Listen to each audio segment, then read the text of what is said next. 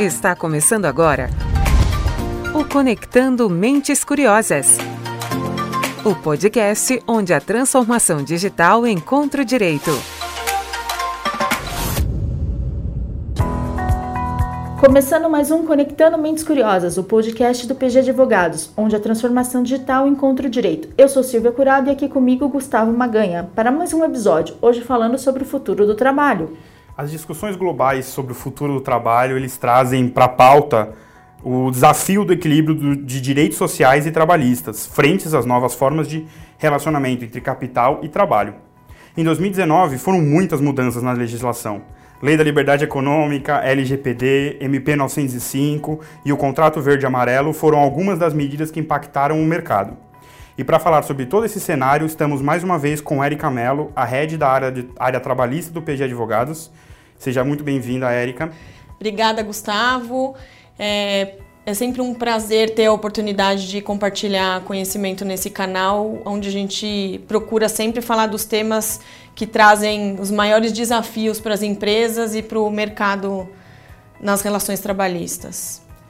Então, já para começar essa discussão, eu queria trazer aqui que uma questão assim, o trabalho está mudando, essas relações estão mudando, como a gente já comentou na abertura, o ano de 2019 foi marcado por diversas mudanças e diante deste novo cenário, quais são os principais desafios das companhias hoje? É, Silvia, acho que falar de alterações legislativas, né, a gente vem desde 2017, quando a gente teve uma grande é, alteração na legislação, a reforma trabalhista que trouxe uma série de itens novos aí para a mesa, para as empresas, para os trabalhadores é, em geral. E de lá para cá a gente veio num ritmo muito grande de novas regulações, não só de legislação, mas outras formas de regulação, né?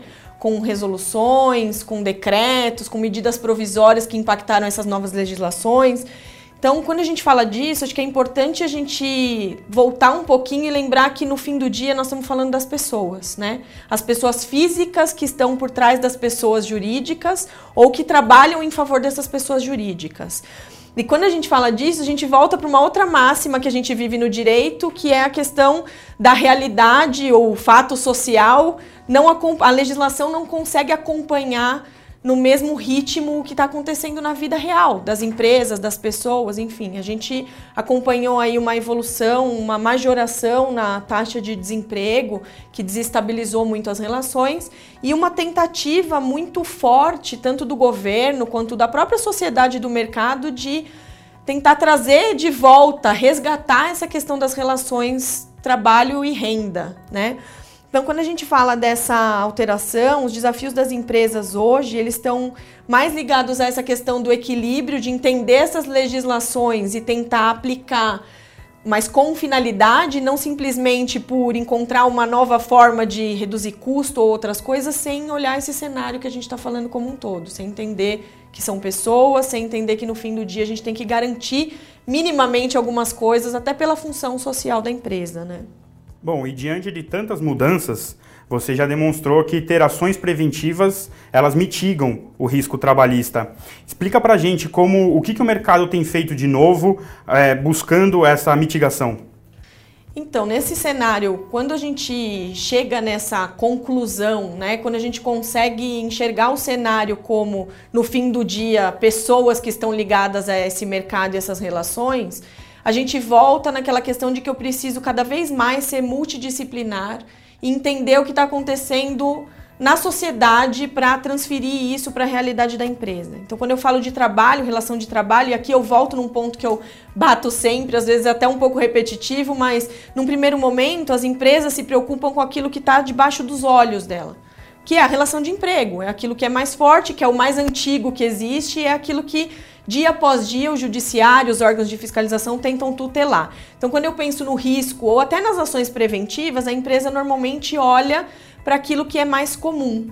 E a provocação que a gente tem feito no dia a dia e o trabalho que a gente tem feito com as empresas é o contrário, é de dizer para ela, vamos falar daquilo que não está tão simples, que não está na sua linha de visão mais direta, né? Que são os terceiros, que são as, os funcionários, os funcionários, desculpa, que são os trabalhadores autônomos que chegam a prestar serviço, que são pessoas jurídicas, às vezes constituídas por uma pessoa física que vai prestar um serviço específico de consultoria, por exemplo. É dessas relações que a gente precisa falar. Isso precisa voltar para a pauta, né? A gente está num momento agora onde o mundo inteiro está discutindo exatamente esta questão. As relações de trabalho, e reafirmo, não de emprego, mas as relações de trabalho estão mudando. A forma de organização do trabalho está mudando. A gente está falando hoje em dia de trabalho colaborativo, as startups funcionam em redes de colaboração para criar, para inovar. E aí? A gente não deixa de falar de relação de trabalho quando a gente fala disso. Né? As formas como as pessoas se organizam para trabalhar em prol de um objetivo comum, que não necessariamente é uma relação de emprego. Então, é disso que a gente tem que falar hoje. As ações preventivas são nesse sentido. É como é que eu estruturo e como é que eu trago segurança jurídica para relações que eu não consigo encaixar num modelo antigo de relação de emprego. Não consigo encaixar porque, de fato, não são relação de emprego. Né? Esse é o grande desafio aí para todos esses stakeholders das relações trabalhistas. Legal. E você falou um pouco dessa questão dos terceiros, enfim. A gente tem a LGPD entrando em vigor em agosto. A gente já teve um programa especial sobre esse assunto, mas de lá para cá, como que você tem visto a preparação das empresas e do próprio judiciário para entender essa proteção de dados, já que os departamentos, talvez de RH, as relações trabalhistas cuidam de muitos dados sensíveis e pessoais? É, desde o episódio que a gente gravou, a gente tem acompanhado bastante as iniciativas das empresas e essa fase de preparação para estar adequado à LGPD no momento que a legislação entrar em vigor, né? O que nós temos visto é que acho que o mercado fomentou tanta informação e houve uma questão de conscientização, né? No sentido de que eu, não adianta eu me preocupar só com o meu cliente né? No, eu tenho que olhar para dentro de casa, não adianta eu olhar só para fora. Então acho que isso evoluiu bastante no sentido da conscientização das empresas, da relevância de olhar para dentro de casa. E mais do que isso, da importância de eu estender essa preocupação à minha cadeia de valor. Então eu troco dados com os meus terceiros, de novo a gente volta para aquilo que a gente falou agora há pouco, né? Que é assim, aquilo que está na minha frente, que é o dado do meu empregado, ainda continua sendo a parte mais fácil. É o dado do meu empregado que eu obtenho, que eu circulo, que eu tenho por obrigação legal compartilhar com o governo ou com outros órgãos de fiscalização essa parte é tranquila, ela é mais fácil de adaptar. Agora, e aquele dado que eu circulo simplesmente por prática e que ele sequer é meu?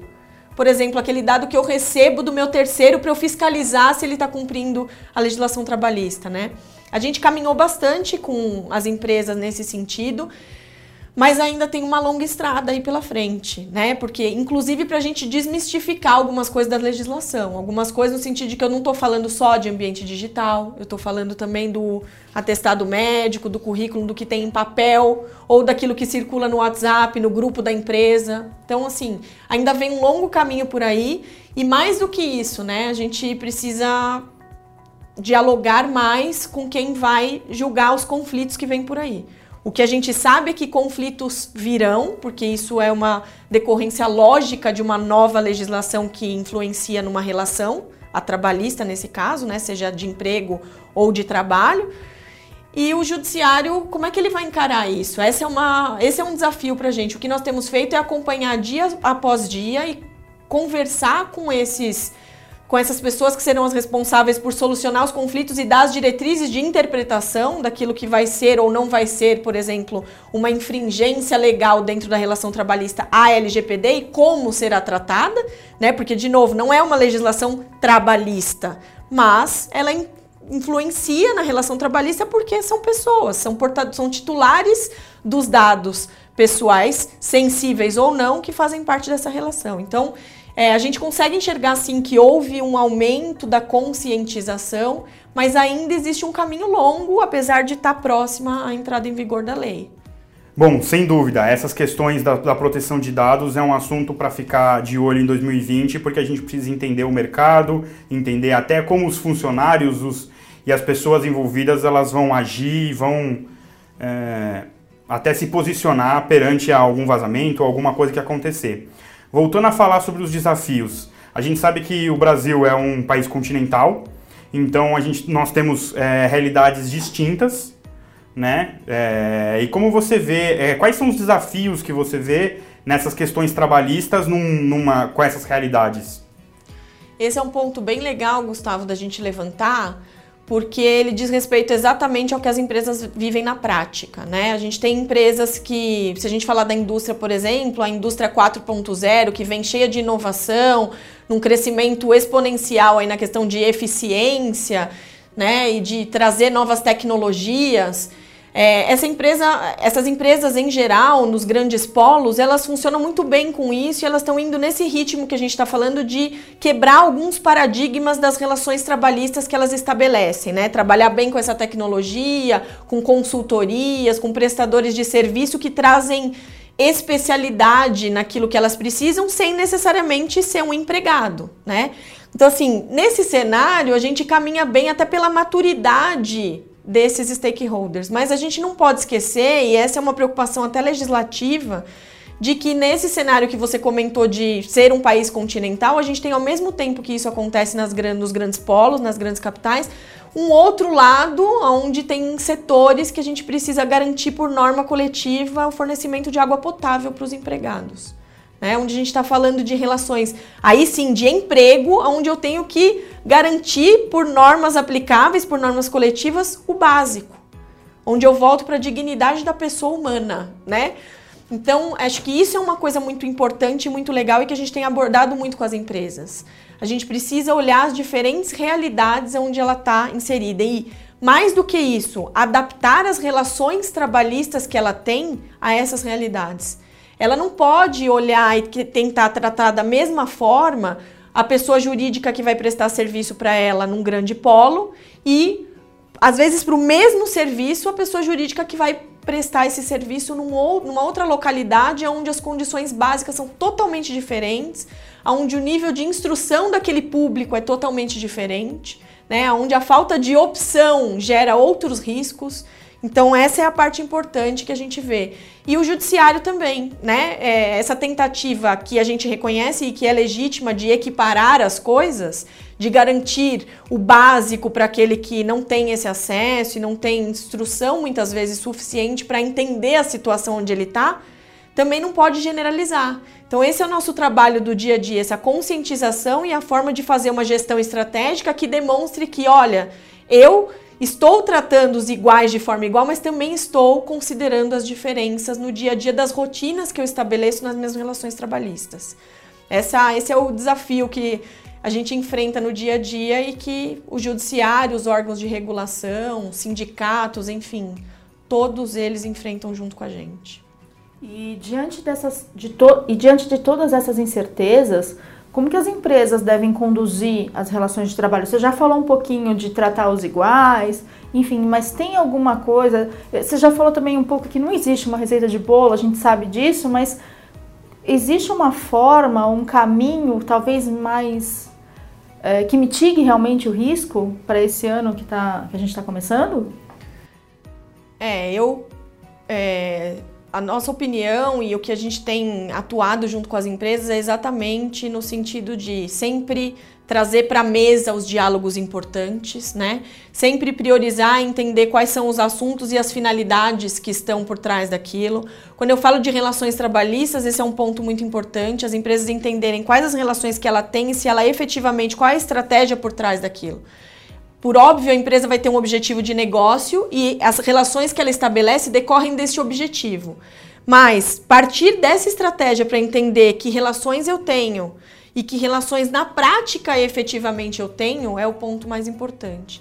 Trazer o compliance trabalhista e os seus temas sensíveis para a mesa e exercitar de forma transparente com os demais stakeholders desse mercado, inclusive analisando o seu passivo criado, os riscos que a empresa assume no dia a dia e mais do que isso, né, o que a gente vê às vezes é um comportamento das empresas de tratar compliance trabalhista, que é um tema que vem ganhando força e expressividade na questão de gestão de risco, com subsídios rasos, né? Esse é o ponto.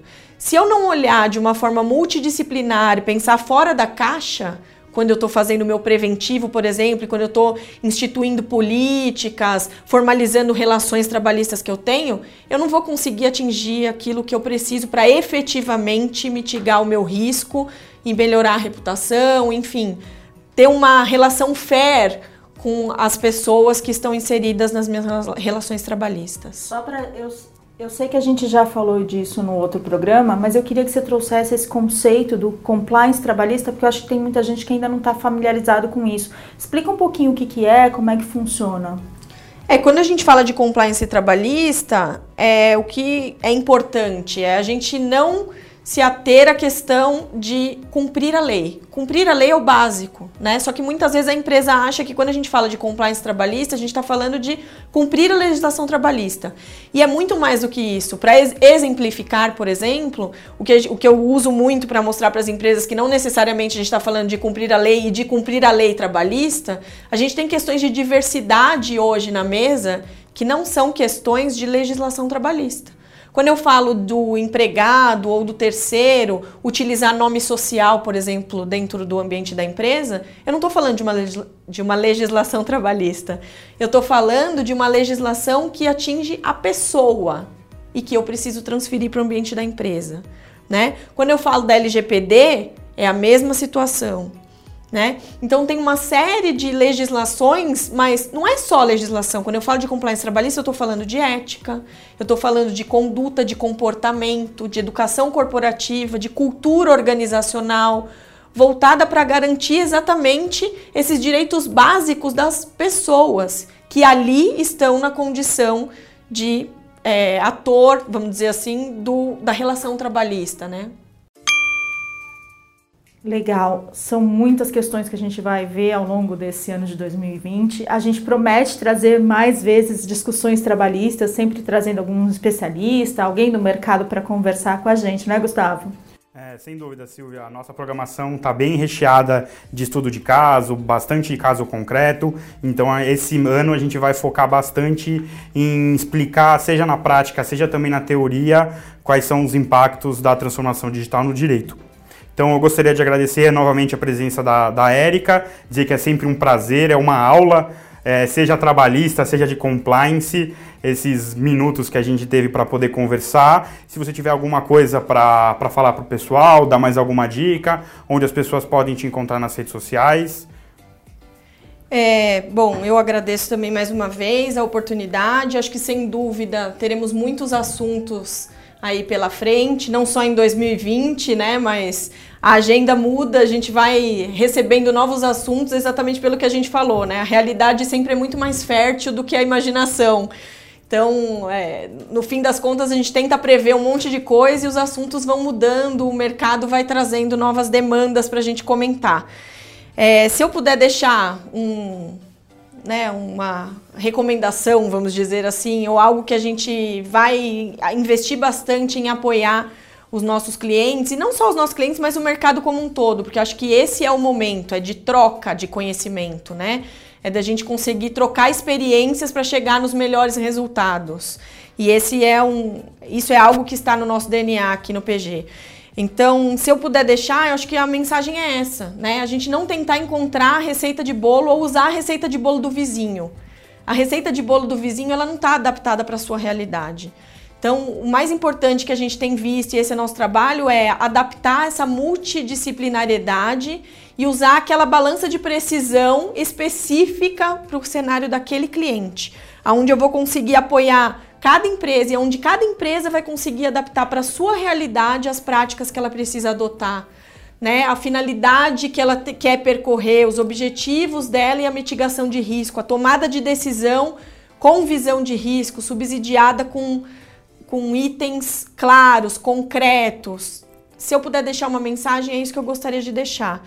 Né? As empresas precisam encontrar sim caminhos criativos, e acho que esse é o papel. A sociedade também precisa encontrar caminhos criativos. A gente já viu isso, a gente já está vivendo isso. E nesse cenário, então, acho que é, a gente tem um campo muito fértil de atuação, resguardando esses direitos sociais, sim, mas também permitindo que evoluam tanto as relações trabalhistas quanto as relações sociais com um equilíbrio aí entre capital, trabalho e renda, né? Que é o, o que a gente trata nesse, nessa realidade. Legal. Obrigada mais uma vez pela sua participação. É, para você que está nos ouvindo, se você gostou do tema, se quiser sugerir alguma nova discussão, é só mandar um e-mail para o podcast pgadvogados.com.br, que é o nosso canal oficial. A gente também tem um grupo no Telegram, é um grupo independente, onde a gente troca ideia, fala de discussão, trata de evento, tudo relacionado a essas discussões jurídicas que a gente tem ao longo do ano. E é isso. Bom, com certeza. E lembrando que se você está no Spotify, segue a gente, clica lá no seguir, compartilha nas redes sociais que você está ouvindo, o que você está achando. E se você estiver ouvindo no Apple Podcast, é só você sair do player, colocar lá o, seu feedback, dar suas cinco estrelas, dar uma sugestão de melhoria ou até uma crítica construtiva. A gente está aberto a todos os tipos de, de feedbacks. Se quiser falar comigo, eu tô no Instagram, gustavo.maganha, e no LinkedIn é só me procurar como Gustavo Maganha de Almeida. É isso aí, gente. Curte a gente lá nas plataformas, manda mensagem. Eu também tô lá no Insta e no LinkedIn como Silvia Curado. Entra lá, deixa seu recado. E semana que vem a gente volta com mais uma discussão muito importante aqui no Conectando Mentes Curiosas. Até lá. Tchau.